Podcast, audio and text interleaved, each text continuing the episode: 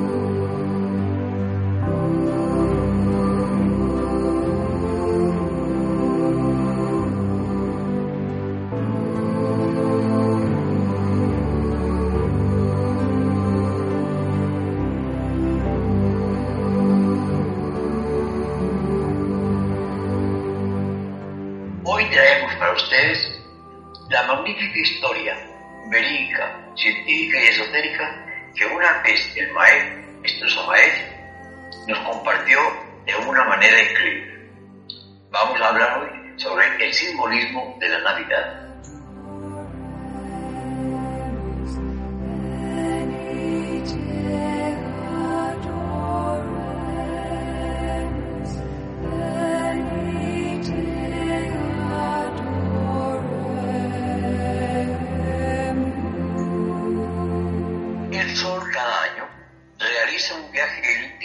Comienza desde el 25 de diciembre en adelante. Luego regresa otra vez hacia el polo sur, hacia la zona donde está la Antártida. Por eso, precisamente vale de que reflexionemos en su honda significación. Por estos tiempos, el frío aquí en el norte, debido precisamente a que el Sol se está alejando hacia regiones australes, hace posible que el día 24 de diciembre haya llegado a su máximo derretido. Del 25 de diciembre en adelante, moríamos de frío. La tierra entera se convertiría en de hielo y, y aparentemente podía acabar con toda criatura viviente. Todo aquello que tenga vida. Así pues, bien vale la pena que reflexionemos en este acontecimiento tan maravilloso que es el simbolismo de la Navidad. Vida y el equinoccio de primavera se crucifica en la tierra. Entonces, madura este procedimiento a través de la uva y el trigo.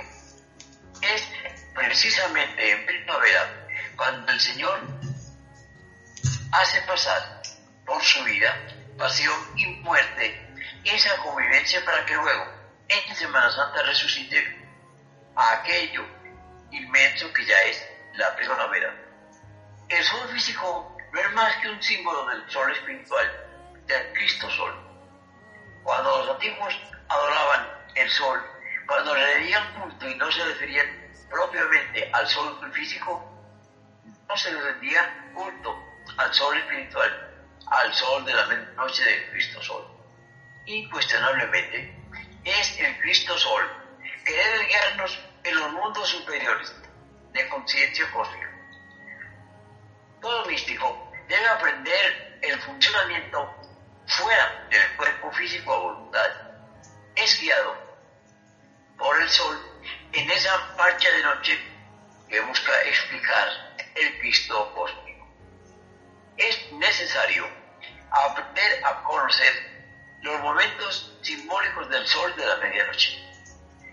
Él es quien siempre acompaña al iniciado. Él es quien nos cuenta y nos alimenta en esta función que y nos dice qué es lo que debemos de hacer y qué es lo que no debemos de hacer. Estamos hablando pues en un sentido esotérico mucho más profundo, teniendo en cuenta que todo iniciado debe salir, saber, saber salir de ese cuerpo físico a voluntad. Porque no sabemos cuándo ocuparemos el auxilio de esta participación geológica. Desde que uno está en la centro de la gnosis, tiene que saber guiarse por el sol de medianoche, por el Cristo Sol aprender a conocer sus señales, sus movimientos. Si uno ve, por ejemplo, hundirse allá en el ocaso, ¿qué nos está indicando? Sencillamente es algo que debe morir en nosotros. Sí, nosotros debemos empezar a morir por el occidente y a resurgir por el oriente para llegar a esa cantidad de pruebas planetas, estrellas y soles. Por ello, debemos aprender a conocer, pues, las señales que ellos tienen. Decía Dumois y algunos otros más científicos que ellos se esforzaron en estudiar el maravilloso acontecimiento de la realidad. No hay duda, y esto lo reconocemos también, de que todas las regiones, perdón, todas las religiones de la antigüedad celebraban la Navidad. Así como el sol físico avanza hacia el norte para ocasionar un día más largo, así también el sol es la media, el sol de la medianoche es aquel sol que enriquece el espíritu, es el Cristo Sol que nos da una vida mediante la cual aprenderemos a cumplir con sus mandamientos. En las Sagradas Escrituras, obviamente, se habla del acontecimiento solar. Y es allí en donde hay que saber entender entre líneas cuál es el significado que tratamos de entender y explicar. Cada año se vive en el microcosmos, perdón, en el macrocosmos, un acontecimiento especial. Es el drama de la pasión. Téngase en cuenta que el Cristo Sol debe crucificarse cada año para poder dar vida a este mundo. Así es como el Cristo Sol, poco a poco, va anunciando la pasión del Maestro Jesús. Es decir, en todo lo creado va a haber vida y va a haber muerte. Es así como todos recibimos la vida del Cristo Sol. También es cierto que cada año el Sol, al alejarse por regiones australes, nos deja aquí en el norte tristes, pues Él se va a dar la vida a otras partes. Las noches largas del invierno son fuertes en el tiempo de Navidad. Los días son cortos y las noches muy largas. Vamos reflexionando un poco en todo esto y conviene entenderlo porque aquí es ciertamente en donde se desarrolla la explicación del drama cósmico. Se hace necesario, pues, que nosotros también tengamos una mezcla, un, perdón, que también en nuestro corazón nazca el Cristo Sol. En las Sagradas Escrituras se habla claramente de Belén y de un establo donde él nació. Ese establo es Belén, dentro de cada uno de nosotros. Y es aquí y ahora, como precisamente en este estado interior moran los animales del deseo. Todos esos yoes pendencieros, pasionarios que cargamos en nuestra psiquis. Esto es obvio. Belén mismo es un nombre esotérico. En tiempos en que el gran Caviche suave en visitó el mundo, la aldea de Belén no existía. De manera que eso, de que el niño nació en Belén, es completamente simbólico. Bel de Belén es una raíz caldea que significa torre de fuego. ¿De dónde podía ignorarse que Bel, en un término caldeo, se junta, además de la torre, y hace posible que en esta se precipite ampliamente el fuego, que no arrasa, que no destruye, pero que sí calienta para poder ser usado completamente en regiones superiores. Cuando el iniciado trabaja con fuego sagrado, cuando el iniciado ilumina a su naturaleza íntima los agregados psíquicos que en nuestro interior cargamos, ha de pasar por la iniciación pelusta, muy rígida por cierto, pero definitiva para el desarrollo del futuro maestro. El descenso de Cristo al corazón del hombre es un acontecimiento cósmico humano de gran trascendencia. El evento corresponde, pues, en verdad, a la mentada y dirección venusta. Desfortunadamente, no se ha entendido realmente el significado del Cristo. Muchos suponen que Cristo exclusivamente fue Jesús de Nazaret y están equivocados. Jesús de Nazaret como hombre, o mejor digamos, como Yeshua no es el único que haya recibido la iniciación de fuego. Hermes Trismegisto, el Dios grande Dios y todo, lo ha hecho durante varias veces. También lo encarnó Juan el Bautista, a quien muchos consideraron como el Cristo ungido, incuestionablemente él dijo que él no era, que había otro más importante al cual él no merecía ni desatarle las cintas de sus sandalias. Los gnósticos aseguran en Tierra Santa que el verdadero Mesías fue en un principio confundido por Juan, que Jesús era tan solo un iniciado que había estado esperando la oportunidad de encarnar a su Padre para trascender en tiempo y forma. Así pues, que debemos entender al Cristo como lo que es, no como una persona, no como un sujeto. El Cristo está más allá de la personalidad, de ese yo y de la individualidad presente. El Cristo esotérico antiguo es el logos o logo solar. Y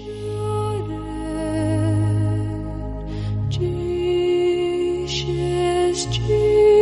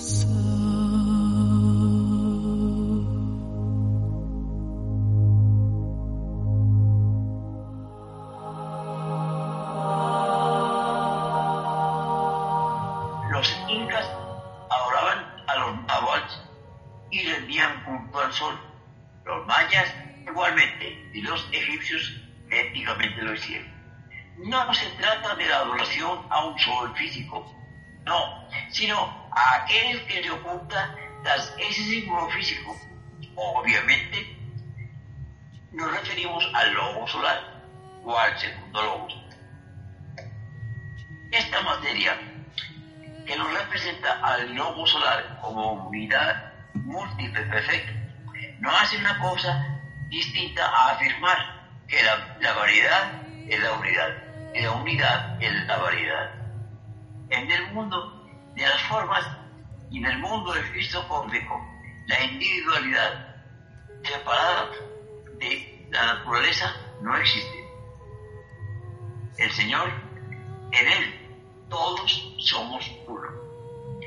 Nos viene a la memoria en estos instantes cierto experimento que se hizo esotéricamente realizando parte de muchas fracciones que se fueron juntando por el tiempo.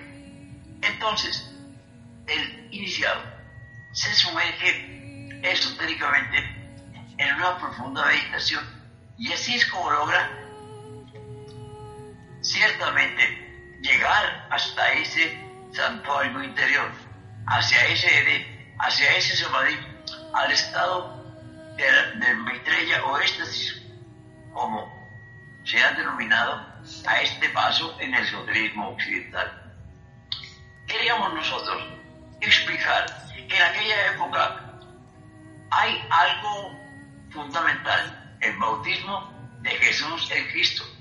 Pues bien, sabemos también que le bautizó Juan el Bautista. Fue profundo el estado de extracción y se logra el perfecto dharana que no es más que una concentración y es yayana de la meditación que busca conseguir a través del samadhi lograr que el Buda, el Mantis y el Samadhi hagan posible que todo se abandone perfectamente y nada más se entregue en brazos del iniciado todo aquello que vaya a anunciar su participación y a incentivar su culto y conocimiento. Así pues, este estado logoico, como dice el maestro, pertenece a un dragón, que es el dragón de la sabiduría muchas veces se ocupó hacer una investigación. De inmediato, cuando la hacemos, nos vemos en la Tierra Santa dentro de un templo. Pero cosa extraordinaria, ese maestro Samael. Me vi a mí mismo convertido en Juan el Bautista con una vestidura sagrada. Vi cuando Jesús lo traía con su vestidura blanca, su túnica blanca. Dirigiéndome a él, le dije, Jesús, vístete de tu túnica, de tu vestidura, porque voy a bautizarte. Después saqué dentro de un recipiente un poco de aceite, de aceite de oliva. Lo conduje al interior del santuario y ahí lo ungí con aceite.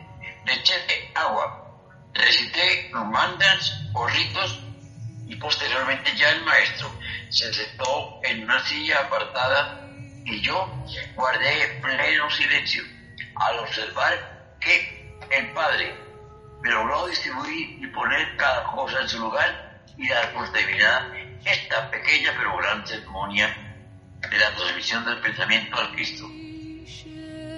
Dice el maestro, yo me vi después convertido en Juan. Claro que esto fue producto de éxtasis o samadhi en el que tuve participación activa. Pero ¿cómo es posible que yo sea Juan el Bautista? Ni remotamente yo podía pensarlo. Me quedé bastante perplejo, dice el maestro, y dije, voy a hacer ahora otra concentración, pero no me voy a ir sin concentrarme en Juan.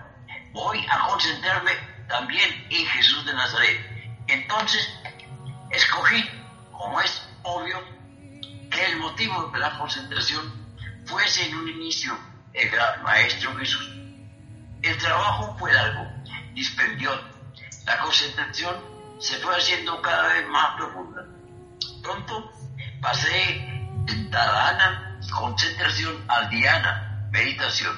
Y en el Dayana pasé con un esfuerzo supremo que me permitió desvestirme de los cuerpos físico, astral, mental, causal, búdico y átmico, hasta de traer en mi conciencia el significado de este mundo zoológico, logoico superior solar. Y en tal estado, queriendo saber sobre Cristo Jesús, había el mismo convertido en Cristo Jesús, haciendo milagros y maravillas en la tierra santa, curando a los enfermos, dando la vista a los ciegos, etcétera, etcétera. Y por último, he vestido con la vestidura sagrada, llegando ante Juan en aquel templo. Entonces, Juan se dirige a mí y me dice, Jesús, quítate tu vestidura, pues yo voy a bautizarte. Se cambiaron los papeles, ya no he convertido en Juan, sino perfectamente pude evidenciar que era el Maestro Jesús con toda claridad meridiana. Y entonces estábamos en una parte superior de ese mundo cósmico, en donde todos somos uno. Si hubiera querido meditar en cualquiera de ustedes o de los muchos hermanos que compran mis libros, hubiera podido verlos a ustedes convertidos en una parte, viviendo la vida intrínseca de cada uno, pero apegada al conocimiento interior. El logos es una unidad múltiple perfecta, es una energía que huye y palpita en todo lo creado, que subyace en el fondo de todo átomo, de los cuales tenemos electrón, protón y neutrón. Y a través de esta energía maravillosa, el hombre tendrá que decidirse si se va a preparar fuertemente o no. Bien, el hecho es que hay que hacer una aclaración porque no pueden checar dos cuestiones diferentes en tiempo y forma. No había todavía Belén, pero entonces los antiguos padres del conocimiento le dieron el nombre diferente para aderezar la leyenda y depositar eh, restos de pan y de vino para que sean escanciados por la comunidad antes de retirarse del trabajo esotérico formal del día. El Cristo legítimo debe salvarnos, pero salvarnos dentro de nosotros mismos quienes aguardan la venida de Jesús de Nazaret para un remoto futuro están equivocados. El grito debe venir ahora, de adentro, de la segunda venida del Señor, que es desde adentro, desde la profundidad, desde el fondo mismo de la conciencia. Por eso, esta conciencia se hace pública, porque si no fuese así, todavía no estuviéramos preparados para, gracia por gracia, poder encarnarlo. Entonces hay documentación. Si uno ve y alude al Cristo histórico, este estará cuidadosamente aderezado con Pablo de Tarso. Pablo de Tarso mismo que hace referencia al Cristo interior, al Jesucristo íntimo que debe surgir desde el mismo fondo de nuestro espíritu y de nuestra alma.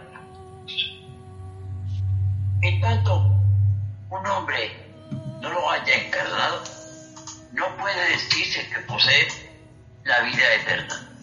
Solo puede sacar al exterior un puente que verdaderamente dé comida, bebida en abundancia a las personas que por ahí habitan. Así pues, debemos ser menos dogmáticos que aprender a pensar en el Cristo íntimo. Es algo precioso.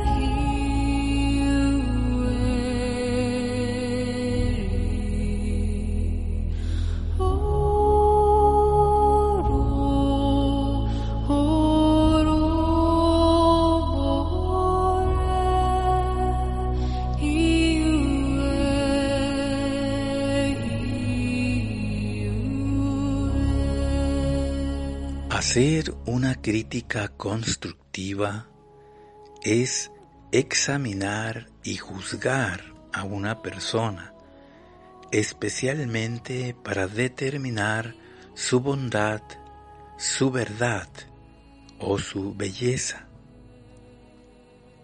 Hacer una crítica destructiva es expresar opiniones o juicios negativos y contrarios a una persona determinada. Hacer una crítica destructiva es hablar mal de alguien, es señalarle públicamente sus defectos o sus errores. Criticar es juzgar. Criticar es examinar. Es reprender. Es reprobar. Es murmurar. Es despellejar. Es hablar mal. Es comerse vivo a alguien es echar pestes, es poner como un trapo, es satirizar, etcétera, etcétera, etcétera. La crítica siempre ha existido. Teme uno que los demás hablen y nos digan nuestras verdades. ¿Qué se puede criticar? Se puede criticar el cabello, una mirada, la nariz, una sonrisa, el cuello, la boca, la estatura, el color de piel, la voz, una idea, la forma de pensar, un sentimiento, un trabajo, una investigación, una obra de arte, un libro, una publicación, la ropa, un hábito, una costumbre, una novia, un novio, un gusto, un amigo o una amiga, un defecto, una decisión, un estudio, una religión, una escuela, unos zapatos, una compañía, una casa, una comida, una fiesta, etcétera, etcétera, etcétera. Realmente las posibilidades de criticar prácticamente son infinitas. Entonces nosotros necesitamos comprender que la crítica es inevitable. Lo importante es que nosotros logremos comprender lo que son esas críticas y hacernos fuertes para no sucumbir ante ellas, para que tales críticas no nos derrumben, no nos destrocen o no nos destruyan. ¿Por qué las personas critican negativamente a otras? Muchas veces es porque el criticón está lleno de resentimientos, de rencores, de corajes, de odios, ya sea porque algo de la persona le cae mal o por alguna acción que él realizó que no fue correcta o no fue bien comprendida por el criticón. Pero claro que también se critica por celos, por orgullo, por miedos, por antipatías, etcétera, etcétera. En otras ocasiones, la crítica destructiva solo es para difamar a la persona. Por esta razón, debemos trabajar fuertemente a este defecto que sufre terriblemente cuando lo critican. Solo así nos libraremos de él y entonces dejaremos de sentirnos como gallinas miedosas y pusilánimes. Hoy en día nadie es tan perfecto como para que no lo critiquen. A todos los trabajadores sobre sí mismos los han criticado y los seguirán criticando a través del tiempo. A todos los iniciados también los han criticado porque no los comprenden. Y a todos los maestros de sabiduría, de la misma manera, los han criticado de una u otra forma. Así que debemos saber que la crítica es un arma muy poderosa del ego. Los yoes de las diferentes personas actúan en forma dual. Así como un virus hace resonancia con una bacteria, o sea que combinan su acción para provocarnos una enfermedad, Así también el ego, los yoes, buscan hacer resonancia unos con otros entre diferentes personas para provocarnos un mal psicológico, un problema o un sufrimiento. La ira de una persona, por ejemplo, busca hacer resonancia con la ira de otra persona. Pero si no logra hacer dúo o resonancia con la ira de la otra persona, puede hacer resonancia con el miedo. Y sea como sea, los dos se alimentan de nuestra energía. Ahora bien, ¿Qué sentimos cuando nos critican fuertemente? Todo nuestro mundo psicológico se paraliza. Toda nuestra armonía se desploma y se reduce a cero. Luego se produce un gran desorden psicológico y emocional un mar de pensamientos interminables se agolpan en nuestro cerebro. Una lluvia tempestuosa de emociones negativas bombardean a nuestro plexo solar y hacen que nos tambaleemos. Una terrible tensión mental nos imposibilita para pensar cuerdamente y actuar con naturalidad. Algunos hasta tienden a desmayarse y otros les da por blasfemar furiosamente. Una fuerte crítica negativa produce una gran opresión en toda nuestra cabeza y principalmente en el cerebro produce una total identificación con ese evento de la crítica. ¿Y qué es una identificación?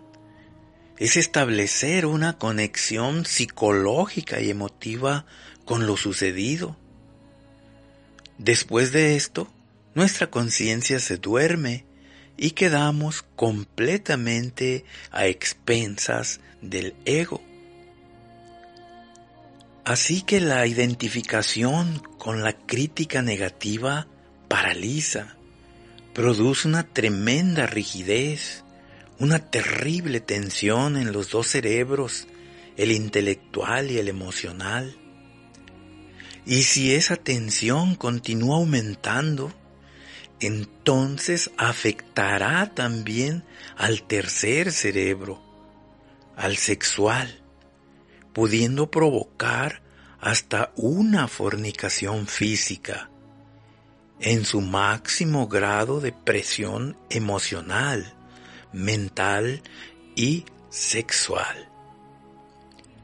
Entonces nosotros perdemos el control de sí mismos.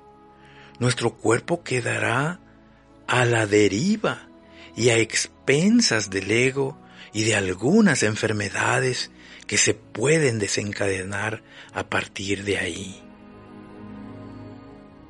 Para empezar a tomar el control de sí mismos de nuevo, primeramente debemos autoobservarnos y tratar de desidentificarnos, tratar de desconectarnos, de salirnos de ese mundo psicológico y emocional donde vemos las cosas exageradamente gigantescas por la misma identificación. Salirnos de ese mundo donde le damos demasiada importancia a las palabras negativas que una persona ha proferido sobre nosotros. Hay que comenzar a hacer respiraciones profundas para irnos relajando poco a poco e ir abriendo nuevamente los ojos a la realidad actual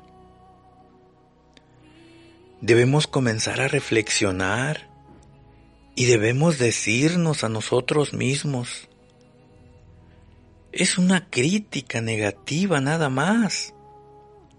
No se va a acabar el mundo por una crítica. No soy el primero que critican, ni tampoco seré el último.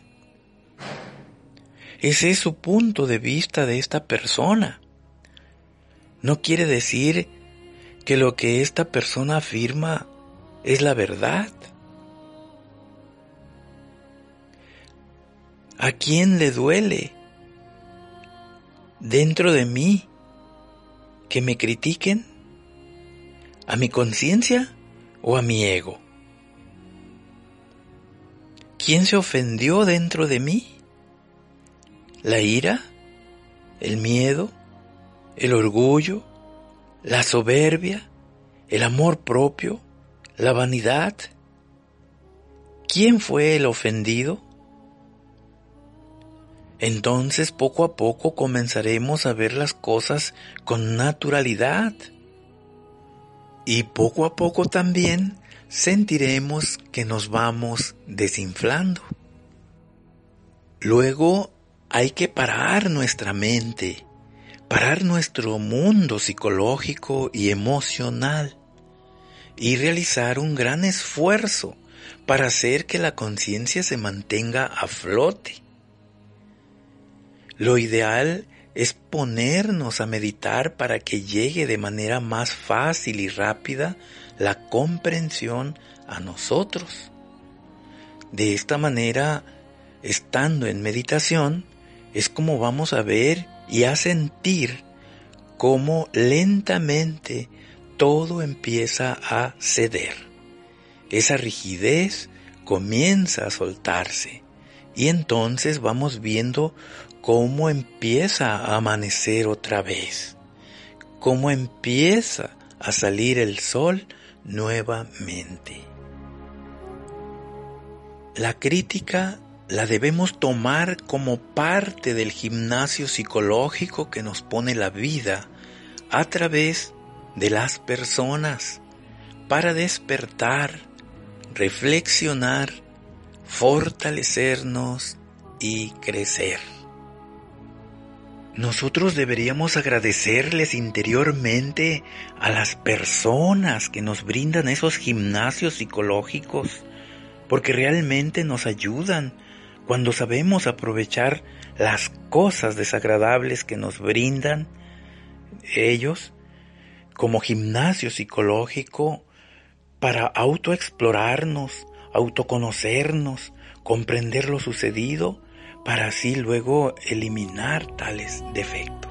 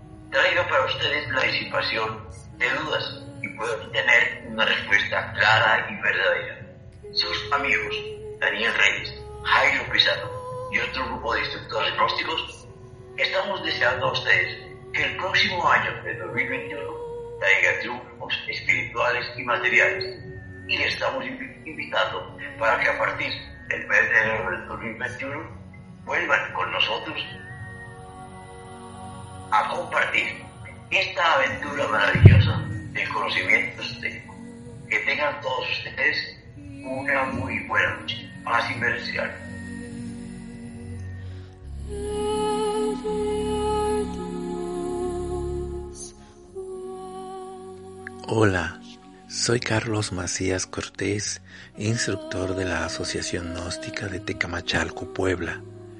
Deseo que esta Navidad te llene de alegría e inspiración para seguir trabajando sobre sí mismo en la eliminación de los defectos psicológicos, en el nacimiento en virtudes o nacimiento segundo y en la ayuda consciente, desinteresada y con amor por la humanidad, para que así, practicando todos los días los tres factores de la revolución de la conciencia, puedas un día vivenciar la Navidad en tu propio corazón y que así todos emocionados digamos, Feliz Navidad.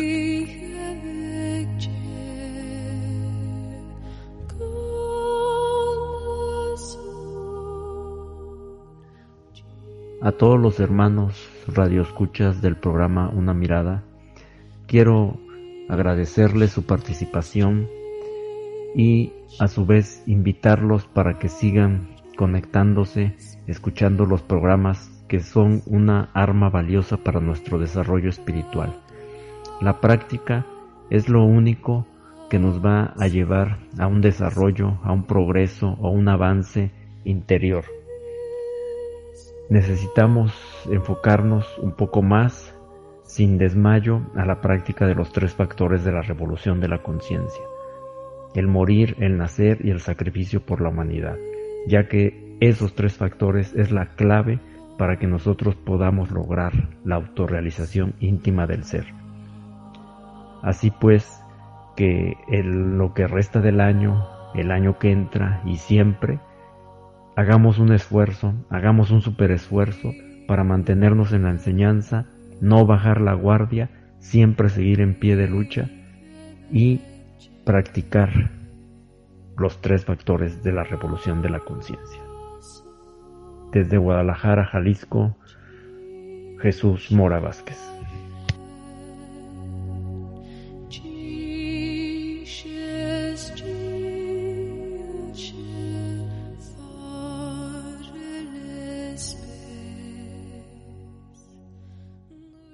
Pudiera Cristo cien veces en Belén haber nacido, pero si no nace en tu corazón, de lo que te has perdido.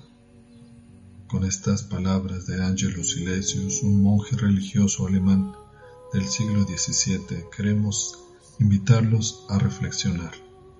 Que estas fiestas sirvan para eso y ojalá todos ustedes logren esa Navidad interior. A nombre de todo el equipo de Una Mirada, le agradecemos que nos hayan escuchado y nos permitan llegar a ustedes para el próximo año. Felices fiestas y feliz año nuevo. Paz inverencial.